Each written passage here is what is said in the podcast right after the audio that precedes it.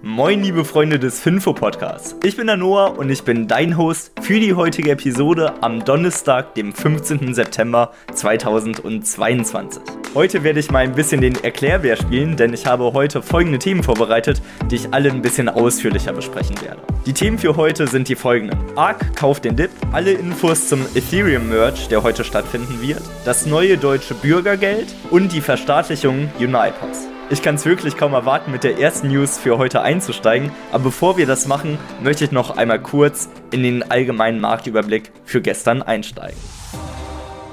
Der SP 500 konnte gestern 0,24% zulegen, der DAX dagegen hat 1,22% verloren und der Bitcoin, der hat knapp 0,9% verloren. Das soll es jetzt aber mit dem allgemeinen Marktüberblick gewesen sein. Ich würde vorschlagen, dass wir uns jetzt mit ARK beschäftigen, denn die haben 1,34% gestern gewonnen und woran das liegt, das besprechen wir jetzt. An dem Dienstag sah es an den Märkten ja nicht wirklich gut aus. Kathy Wood von ARK hat es aber genutzt und hat den Dip mächtig nachgekauft. Der Markt an sich ist ja so gefallen, weil die ganzen Investoren damit gerechnet haben, dass jetzt der Inflationsdruck extrem nochmal nach oben schießen sollte. Kathy Wood sieht das aber anders und sie rechnet mit einer Deflation und sagt, dass es jetzt so langsam losgehen sollte mit dem Einstieg in die Deflation. Als kleine Info von mir vorab, Kathy Wood sagt das schon seitdem Corona ist, also seit 2020, 2021 sagt sie immer wieder in ihrem Podcast In the Know, dass sie damit rechnet, dass eine Deflation entstehen sollte. Bisher hatte sie ja nicht wirklich recht damit, aber wer weiß, vielleicht in ein oder zwei Jahren, dann lachen wir alle darüber, dass wir gedacht haben, dass Inflation kommt. Und Kathy Wood hatte dann tatsächlich recht mit ihrer Prognose, dass eine Deflation eintritt. Nun ja, zurück zum Thema. Kathy Wood rechnet ja damit, dass eine Deflation mittelfristig entstehen sollte und hat deswegen 27 Aktien gestern gekauft. Ihr größter Kauf war Roku. Das ist so ein Netflix-Mitstreiter. Die machen so TV-Sticks, die man an seinen Rechner oder an seinen Fernseher anschließen kann, um dann Netflix, Hulu und so weiter und so fort gucken kann. Und das ist jetzt auch ihre drittgrößte Beteiligung im ARK Innovation Fonds. Roku macht jetzt eine Höhe von 8 Milliarden US-Dollar aus, was wirklich beachtlich ist. Und ich finde dieses Vorgehen auch sehr interessant, weil die Käufe haben seit Januar eher Rückgang genommen beim ARK ETF. Aber die letzten Tage hat sich ARK gedacht, jetzt kaufen wir wieder mehr nach. Und das sorgt dafür, dass jetzt die Zukäufe die höchsten waren seit dem Februar diesen Jahres. Die Strategie dabei ist eigentlich recht simpel. Die Aktien, die gut performt sind, wie zum Beispiel Signify Health, die haben 160% seit dem Juni gemacht, die hat ARK wieder verkauft oder vielmehr Kathy Wood. Und die Verlierer, wie zum Beispiel Roku, die dieses Jahr bereits 71% verloren haben, hier gehen wir double down und investieren das frei gewordene Kapital dort rein. Prinzipiell finde ich die Strategie definitiv nicht schlecht. Ich denke, dass es sinnvoll ist, auch Wetten einzugehen, wo man denkt, die Aktien, die können wirklich gut performen. Bei mir ist es zum Beispiel eine Mastercard oder auch eine Thermo Fisher. Aber ich denke, insbesondere in Marktphasen wie diesen ist es eher wichtig, nicht falsch zu liegen. Dass man dann eher auf eine Berkshire Hathaway investiert oder in einen klassischen SP 500 ETF, weil man hier einfach prinzipiell weniger falsch machen kann, als in riskante Wetten zu gehen. Das ist natürlich keine Anlageberatung von meiner Seite aus. Macht, was ihr wollt. Ich habe ja gerade gesagt, wie ich vorgehe. Ich gehe dann eher in Berkshire Hathaway, Mastercard, SP 500, MSCI World, irgendwie sowas halt, wo man möglichst wenig falsch machen kann, um dann später, wenn man merkt, dass wieder Risk-on-Assets beliebt sind, wie es zum Beispiel in der Corona-Krise 2020 dann der Fall war, als die Märkte schon unten waren, da kann man ja dann wieder spekulativere Wetten eingehen. Jetzt gerade, denke ich, ist es sinnvoll, auch in eher konservativere Werte reinzugehen. Hier kann ich euch auch nochmal alle Aktienpunkte hier ans Herz legen. Hier haben wir erst neulich gute Analysen veröffentlicht, wie zum Beispiel auch zur Allianz, die auch extrem von den steigenden Zinsen profitieren sollten und was auch eine Aktie ist, wo man tendenziell eher weniger falsch machen kann. Wie gesagt, keine Anlageberatung, schaut euch die Analyse an und dann wisst ihr eigentlich Bescheid, wo hier die Chancen sind und wo auch die Risiken liegen. Wo wir aber gerade noch bei Roku waren, bietet sich meiner Meinung nach auch der Fakt des Tages ideal an. Weil der Fakt des Tages ist heute der folgende. Der durchschnittliche Netflix-Zuschauer hat seit Beginn seines Abos circa 49 Tage lang Serien geschaut. Ich finde das schon echt heftig, weil wenn man mal überlegt, der Tag hat 24 Stunden und wenn man wirklich 49 mal 24 Stunden nichts anderes getan hat, außer Netflix-Serien zu tun, da hat man wirklich sehr viel Potenzial irgendwo liegen gelassen, wo man auch etwas Produktives hätte machen können. Ich meine, ab und zu so ein, zwei Serien zu gucken, macht ja auch Spaß. Ich gucke auch gerne Netflix-Serien oder eher bei uns Prime mit meiner Freundin zusammen. Macht dann auch Spaß, am Abend da rumzuliegen und sich eine Folge anzugucken.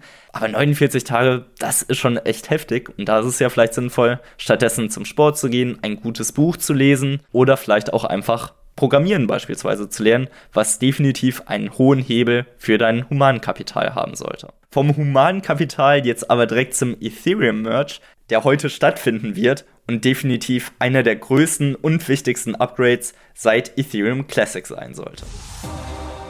Der Gegenstand ist, dass Ethereum vom Proof of Work Algorithmus zum Proof of Stake Algorithmus wechseln wird. Demzufolge braucht es dann keine Miner mehr, die das Netzwerk stützen, sondern die Stakes, also die Einlagen der Community, die werden dafür sorgen, dass Blöcke gemeint werden, also dass Transaktionen abgewickelt werden. Das bedeutet also, dass diejenigen, die Transaktionen verifizieren, also Blöcke meinen, die wird es nicht mehr geben und diejenigen, die aufgrund ihrer Einlagen die Blöcke meinen, die werden dafür dann natürlich auch nach wie vor eine Vergütung bekommen, so wie es auch bei den Minern war. Und wer den Block meinen darf, das bestimmt jetzt eine Zufallsauswahl auf Basis der eingebrachten Coins. Ethereum soll dadurch auch wesentlich grüner werden und zieht nun auch nach Solana, Cardano oder auch Polkadot nach und wechselt von Proof of Work Proof of Stake. Aber was hier zu erwarten ist, das möchte ich euch kurz einmal darstellen. Ihr habt es ja gerade eben schon gehört, Ethereum wird auf jeden Fall den Energieverbrauch reduzieren. Proof of Stake wurde 2012 nämlich von Sunny King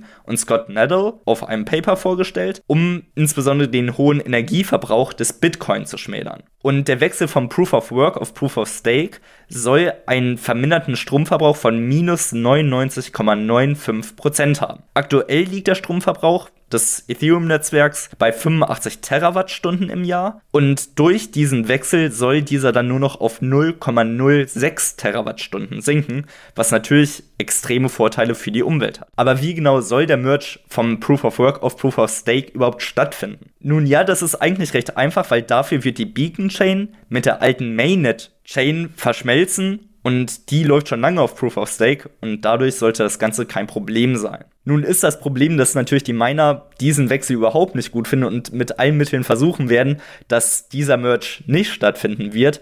Aber auch hier wird Ethereum mitgedacht haben und wird dann die Mining Difficulty hochziehen, dass es sich einfach überhaupt nicht mehr lohnt und es auch gar nicht möglich ist, irgendwelche Blöcke zu meinen, weil damit könnte man es rein theoretisch verhindern. Punkt 2 der Änderung ist, dass Ethereum wesentlich schneller wird, weil Proof of Work, da braucht man für einen Block, also für eine Transaktion, ein Block ist ja einfach nur eine Verbindung sehr vieler Transaktionen, die werden mit Proof of Work alle 13,3 Sekunden gemeint und mit Hilfe der Beacon Chain soll es möglich sein, dass man nur noch 12 Sekunden braucht und 10% mehr Blocks meinen kann. Wie gerade eben aber auch noch angedeutet, werden auch die ganzen Miner verschwinden. Es macht halt einfach gar keinen Sinn, dort zu sein, weil man mit Proof of Stake gar keine Miner mehr braucht. Aber die werden jetzt zu Alternativen, wie zum Beispiel dem Raven Coin oder Ethereum Classic wechseln. Wenn ihr darauf also spekulieren wollt, dann geht da rein.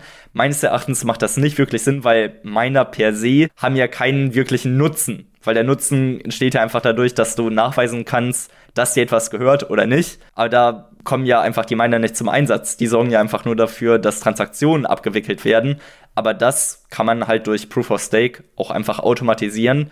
Und ähnlich wie auch bei vielen anderen Jobs wie zum Beispiel im Lager, die werden irgendwann verschwinden und einfach von Maschinen abgewickelt werden. Ein weiterer Punkt ist die Deflation, weil Ethereum kann jetzt auch deflationär werden, weil die eingesetzten Ethereum-Coins, die zum Validieren benötigt werden, die können bei Fehlverhalten, wie zum Beispiel bei einem Scam, man will das Netzwerk betrügen, die können zerstört werden. Das nennt man dann auch Slashen. Des Weiteren wird auch schon seit dem London Upgrade eine regelmäßige Burnrate installiert, weil mit Proof of Work war es so, dass man ungefähr 13.000 neue Ethereum-Coins am Tag gemeint hat und mit Staking soll es 90% weniger Coins geben. Also nicht absolut weniger Coins, sondern es werden 90% weniger Coins am Tag gemeint. Also von den 13.000 soll nur noch 10% davon dann hergestellt werden am Tag. Des Weiteren hat das natürlich den Vorteil, dass auch Ethereum attraktiver für Unternehmen wird, insbesondere im Hinblick auf den Klimaschutz. Weil es ist nun mal so, Unternehmen müssen darauf achten, dass sie nachhaltig sind, sonst werden sie am Kapitalmarkt abgestraft und auch in der Gesellschaft. Und wenn man jetzt mit Ethereum zusammenarbeitet, die nun mal jetzt auch 99,95% weniger Strom verbrauchen,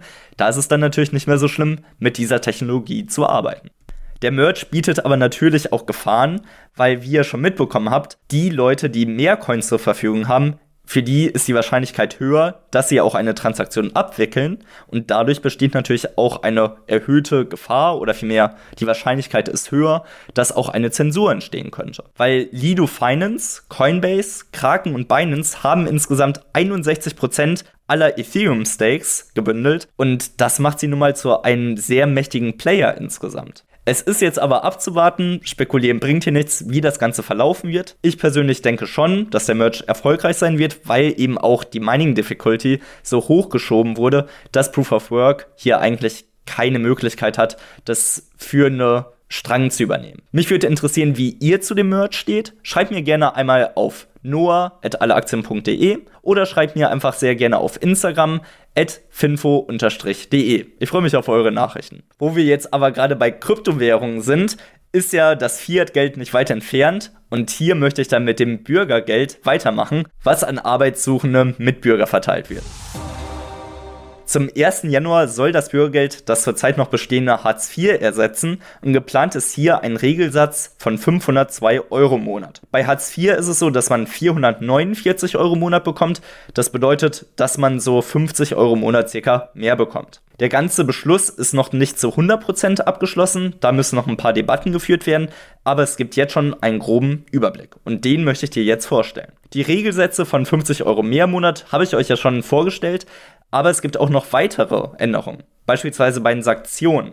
Weil wer nicht mit dem Jobcenter kooperiert, der wird in Zukunft weniger befürchten müssen, weil die Möglichkeiten zur Kürzung auch stark eingeschränkt worden sind. Stattdessen setzt die Bundesregierung eher auf Anreize, weil Weiterbildungen, die sollen jetzt prämiert werden in Höhe von ca. 150 Euro. Das ist meines Erachtens auch sinnvoll mit den Anreizsätzen, weil zwei Drittel aller Arbeitssuchenden, die langzeitarbeitslos sind, die haben keine abgeschlossene Berufsausbildung und haben dadurch natürlich auch weniger Möglichkeiten, überhaupt einen Job anzunehmen. Wohingegen ich also die Sanktionierungsauswahl, dass die noch reduziert worden ist, eher nicht begrüße, weil der, der keinen Job hat, der kann auch regelmäßig und auch pünktlich zum Arbeitsamt kommen. Da sehe ich jetzt nicht den Sinn, warum man die Sanktionen abschwächt. Dahingegen finde ich aber es super, dass man auch Anreize setzt. Weil das kennt man ja auch schon bei Kindern. Kinder machen tendenziell eher was, wenn sie dann Überraschungsei bekommen, als dass man ihnen ihr Lieblingsspielzeug wegnimmt, weil da weinen die eher. Zudem wird das Vermögen eher unangetastet bleiben, weil wenn man zwei Jahre lang Arbeitslosengeld bezieht oder vielmehr jetzt Bürgergeld und 60.000 Euro als Vermögen hat, dann wird das einem zwei Jahre lang nicht abgenommen. Und auch die Wohnung, auch wenn sie zu groß ist, wird weiterhin finanziert, solange man halt nur zwei Jahre arbeitssuchend ist. Wenn es dann danach immer noch so ist, dass du arbeitslos bist, dann wird das Ganze nochmal neu bewertet. Des Weiteren ein sehr guten Punkt meiner Meinung nach ist der Zuverdienst. Weil aktuell ist es so, dass wenn du 520 Euro bis 1000 Euro im Monat verdienst, dann darfst du nur 20% behalten. Mit dem Bürgergeld soll sich das jetzt ändern, weil hier darfst du dann 30% behalten, musst also nur 70% abgeben. Meines Erachtens ein guter Schritt, weil dann kommt man auch ans Arbeiten. Minijobs bis zu 520 Euro. Die bleiben natürlich weiterhin steuerfrei und ihr müsst hier nichts dem Staat abdrücken, auch wenn ihr arbeitslos seid. Auch hier würde mich natürlich eure Meinung interessieren, wie ihr das Ganze seht. Schreibt mir gerne. Die Kontaktdaten habe ich euch ja gerade eben schon gesagt. Ich finde es sehr gut, dass neue Anreize gesetzt werden, dass man dann auch von der Arbeitslosigkeit reinkommt ins normale Berufsleben.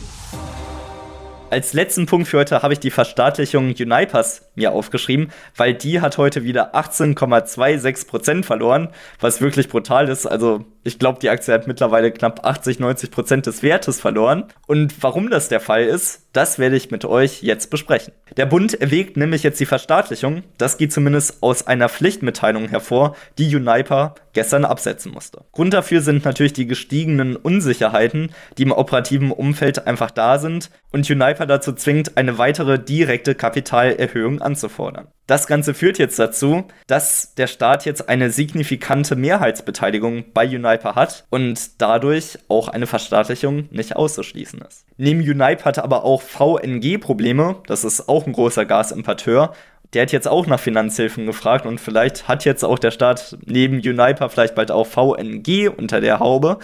Der Platz sollte ja so langsam wieder da sein, weil die Lufthansa-Beteiligungen, die werden jetzt komplett abgestoßen. Den Gasimporteuren soll aber nach wie vor geholfen werden, mithilfe der Umlagen, diese gilt aber erst ab dem Oktober, weil hier gilt, dass jede Gasverbrauchnutzung in Deutschland ca. 2,4 Cent je Kilowattstunde mehr kosten wird, was dann dafür sorgen soll, dass die Importeure ihre Kosten decken können. Es soll jetzt nicht dafür sorgen, dass sie mehr Gewinne schreiben. Auch hier interessiert mich, was haltet ihr davon? Schreibt mir gerne, ich bin auf eure Meinung gespannt. Das jetzt soll es aber mit der heutigen Episode gewesen sein. Mich würde es wirklich interessieren, wie euch die heutige Folge gefallen hat. Hinterlasst mir gerne eine 5-Sterne-Bewertung auf iTunes, Spotify oder wo auch immer ihr die Folge hört. Wir sehen uns morgen wieder, oder vielmehr, wir hören uns wieder. Macht's gut, ciao.